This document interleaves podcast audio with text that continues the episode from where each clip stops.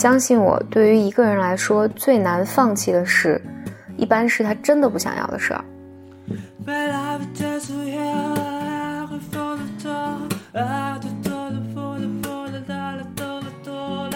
一般说，心理咨询里面，咨询师要有一个功能，就是我要在场，但同时我也不在场，就是我要有一个第三只眼来观察我们之间发生了什么。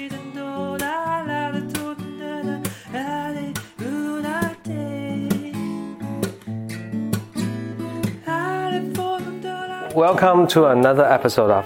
Blow Your Mind。两个人的公路博客。大家好，我是冯克普，我是简丽丽。我们这次要跟大家讲什么呢？啊，我们续一下半年前停止在半年前给心理治疗师的礼物。好，嗯嗯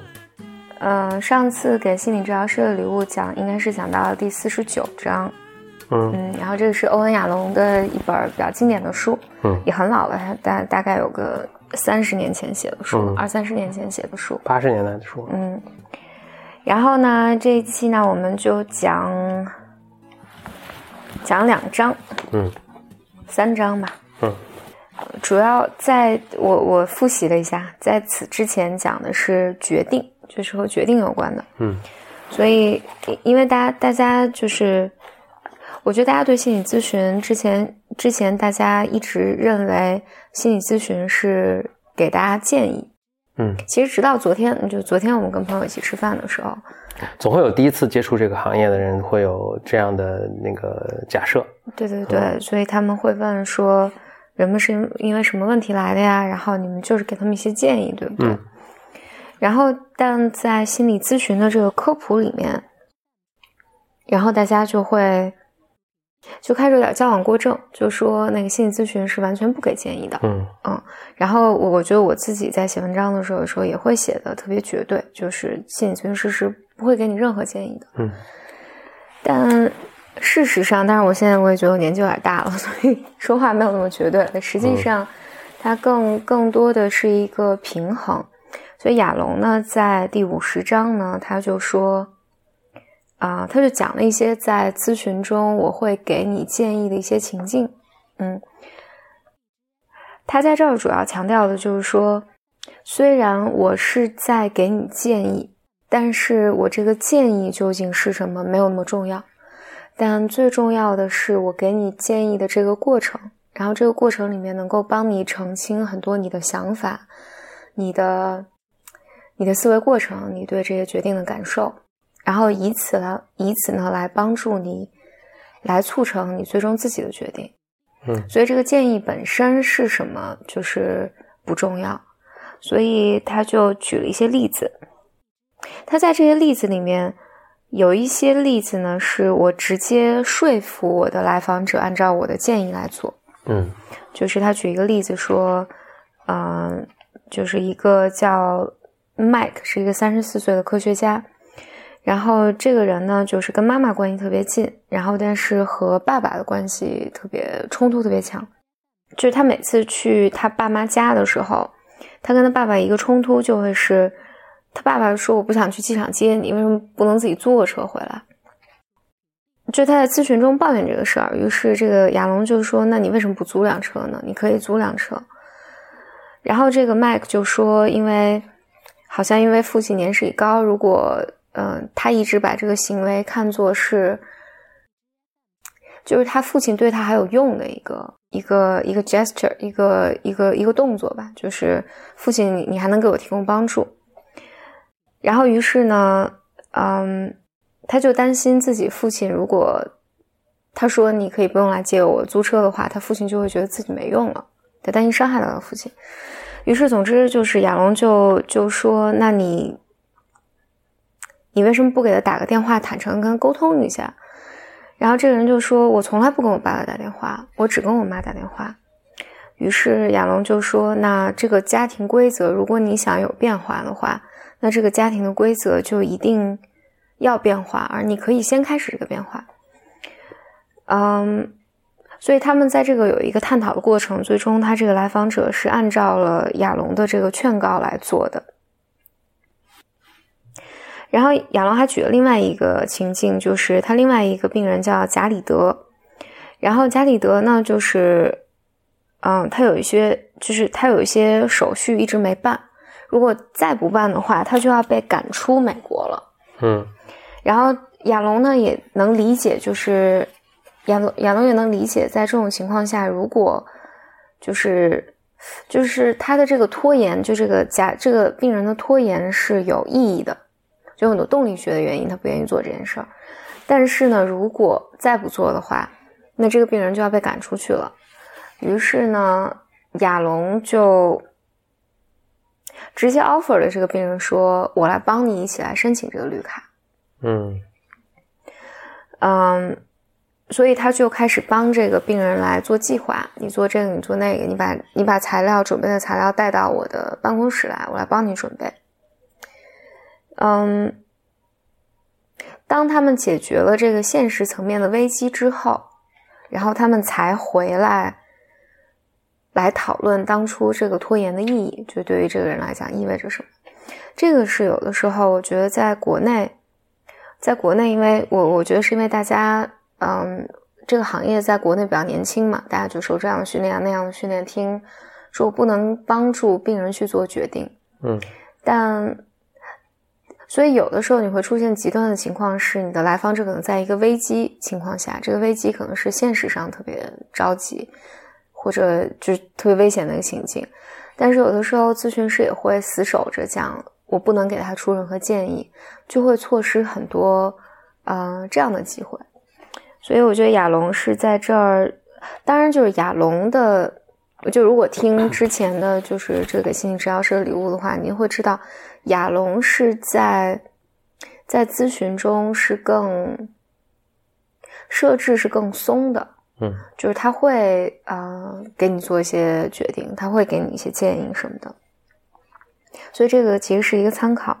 另外一个，他又举了一个例子，在这个这个例子里面，他强调的是，在有一些情形下，就是在这个例例子里面，就是这个咨询师是很强势的，他一直在面质来访者的一些行为，而且让来访者认为说自己的这个行为其实是自私的，因为他一直拖着一个姑娘，他不断的有其其他的约会，但一直拖着这个姑娘。然后，但在这个过程，他亚龙是这么说，在这种面质性的会谈里面，嗯，他就让来访者承认他自己很自私，这个行为很自私。然后，但是呢，重重要的是让他能够理解，就是所谓这个自私背后的那个意义，就是他这个病人希望这个女性成为他抵抗孤独的最后的保险。嗯，对，然后这个就是就是第五十章了。他讲的主要是说，当然主要讲的是说，在咨询中你可能给病人一些建议，但是这个建议的目标就是为了让就促进你们两个之间更多的探索。嗯，然后所谓在咨询中完全就是给建议或不给建议都不是一个绝对的。零和一之间的区别，然后在第五十一章，他就讲了说促进决定还有一些其他的办法，比如说，他说我有一个病人，这个病人呢就坚持觉得自己，就他一直一定要谴责自己的妈妈，就是说我八岁的时候，我妈这么对我，所以就就反正都是我妈的错。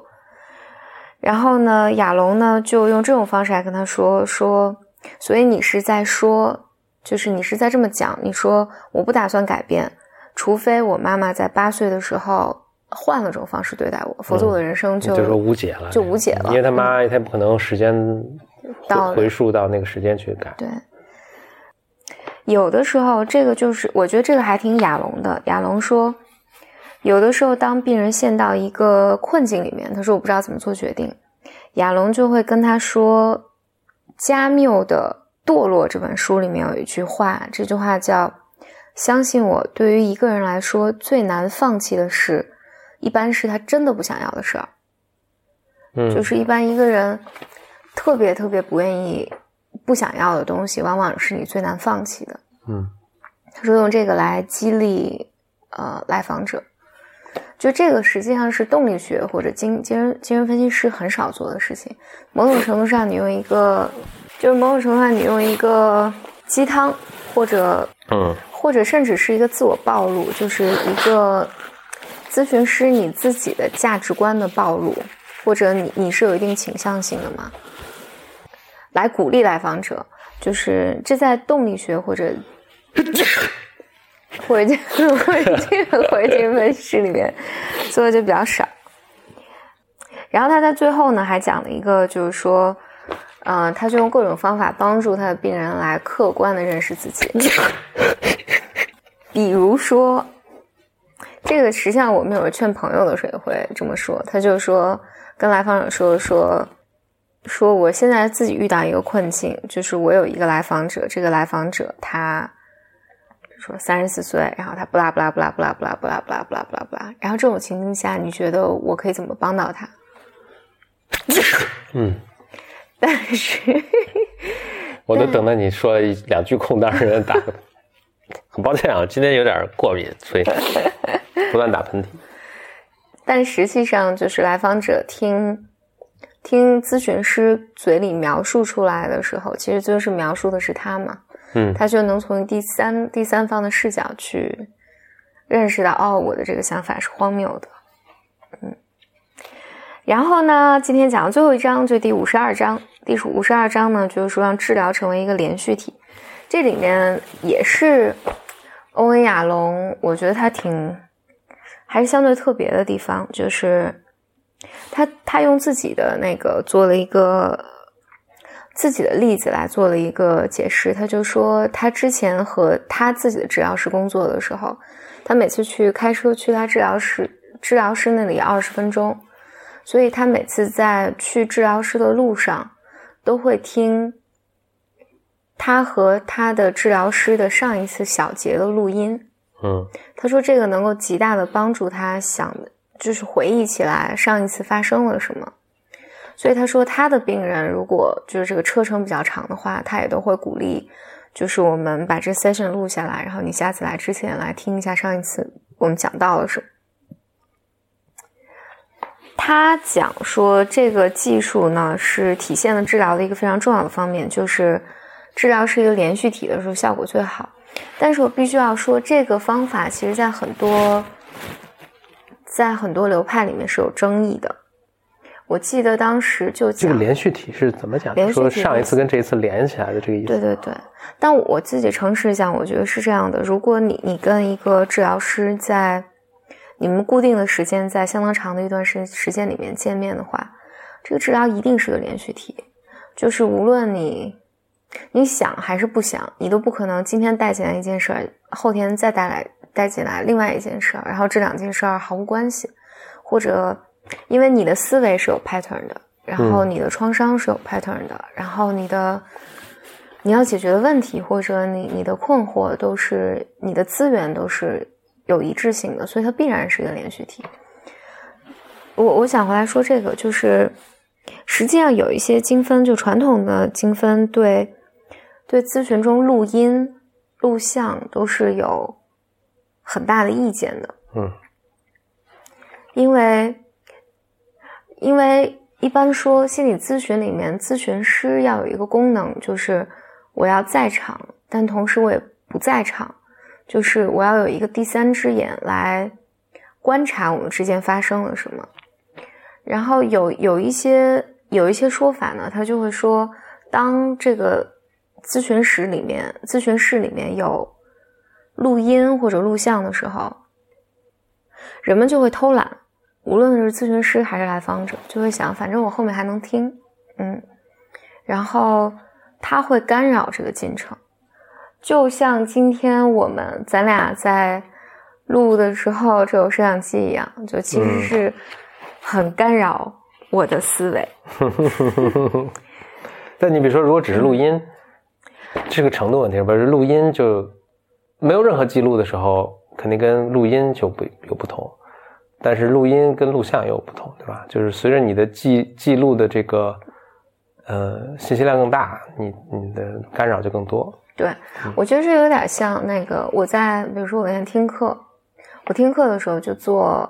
我做好多好多笔记嘛。嗯，然后当我能录音的时候，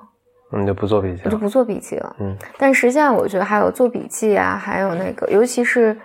尤其是如果老师发了非常详细的讲义，嗯我这个完蛋了，我肯定是收了好多好多讲义回家，但是一年过去也没有再翻一次。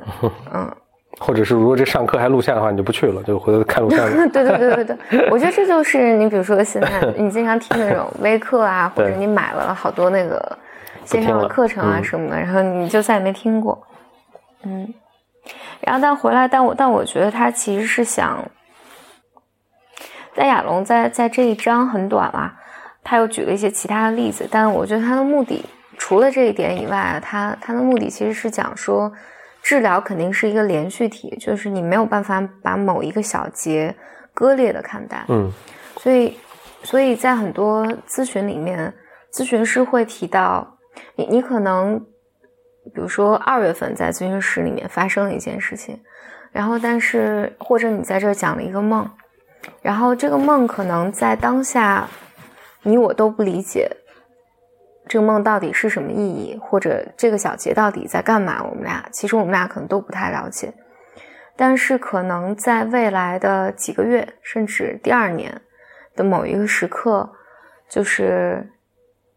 我们可能会有契机，能够忽然想到那一年你讲了一个梦，然后那个梦里表达的情感，可能和现在慢慢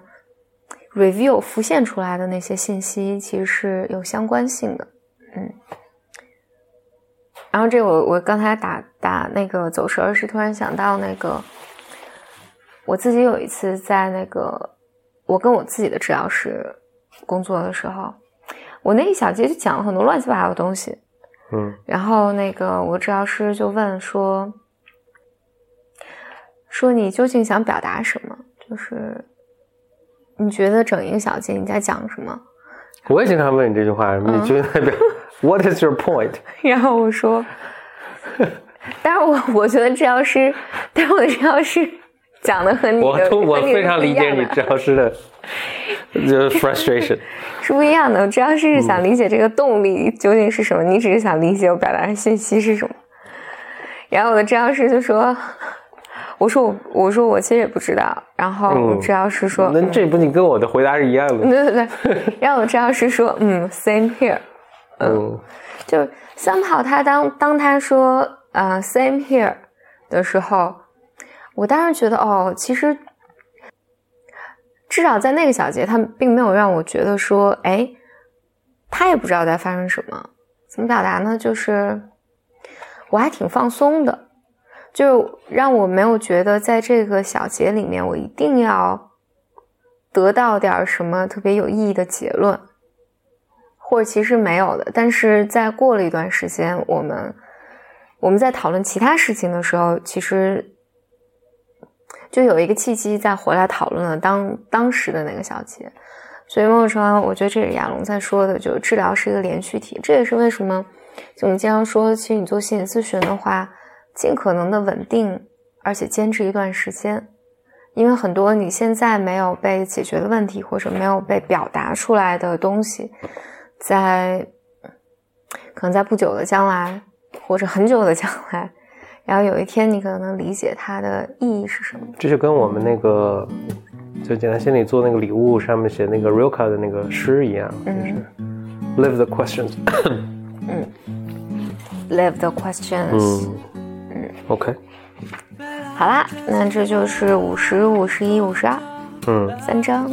这就等于是我们的这个给自心理治疗师的礼物的 Season Two，终于 Winter's coming，又 终于又开播了，开播了。嗯，嗯我们这个第二个 season 应该就能把这课讲完了吧？